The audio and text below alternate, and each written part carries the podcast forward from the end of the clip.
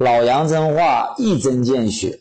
感情中被欺骗了咋办？把这个视频保存下来，每天看三遍。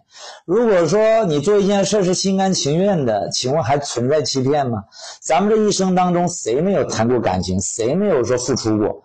那很多人在一家公司上班，然后走的时候就抱怨说啊，我为这家公司奋斗了五年啊，结果老板现在这样对我。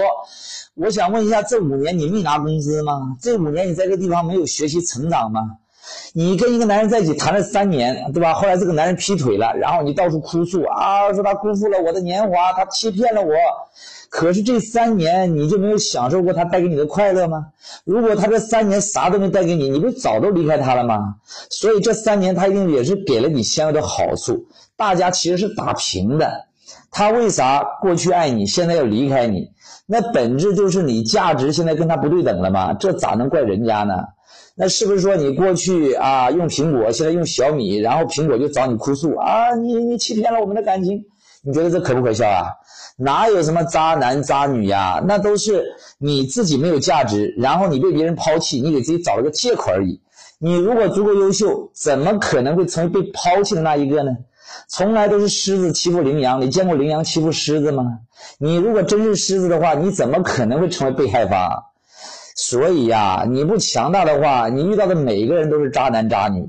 所谓的强大，就是对大部分的人和事都别在意；弱小的人就是啥都在意，一点点什么破人破事啊，就整个鸡飞狗跳、天塌地陷一样。那你不就玻璃心吗？同样腿上刮个口子，有的女孩就觉得，哎呀不行了，又去包扎，又去休假。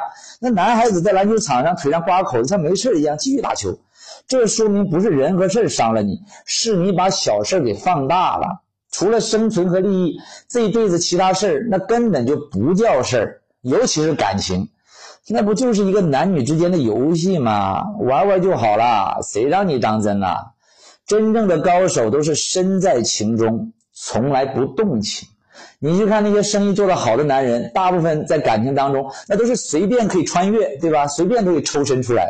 但绝大多数的女人呢，哎呀，就深陷其中，无法自拔。这就是你的尺度没有把握好啊，或者说你经历的太少。当一个女人很难动情的时候，那么恭喜你，你已经到了人生巅峰了。因为高手都是用情不动情的。你看武则天为啥能成为一代女皇？因为她从来就不是爱男人，她只是用男人而已。